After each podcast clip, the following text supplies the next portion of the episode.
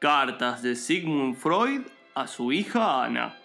Querida Ana, te escribo después del problema que tuvimos en el asado que comimos el domingo con tu novio, el que es cana. La verdad es que no la paso bien con él y me puse un poco nervioso y cuando trajo los chinchulines mal preparados me puse más nervioso todavía, considerando también que no iba a comer porque estaba pasado de fafa. Yo le dije, ¿cómo puedes hacer los chinchulines así? Fue todo muy confuso y bueno, la trompada que le pegué creo que no debe tener mayores repercusiones. Postdata, eh, para salir de la cárcel necesito 100 mil pesos de fianza.